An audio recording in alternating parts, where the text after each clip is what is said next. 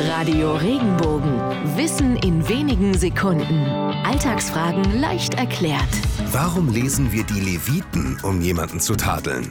Mal wieder lässt die Bibel grüßen. Laut dem Alten Testament war der Stamm der Leviten für den Tempeldienst verantwortlich und dafür, dass alle Regeln und Gesetze eingehalten wurden. Niedergeschrieben sind diese ganzen Regeln bis ins kleinste Detail im dritten Buch Mose. Im Mittelalter kam in einigen Klöstern der Brauch auf, Mönchen immer wieder diese langen Passagen aus der Bibel vorzulesen. So sollte für mehr Disziplin gesorgt werden, da es bei den sogenannten Levitikus-Lesungen vor allem um Verhaltensregeln für Geistliche geht.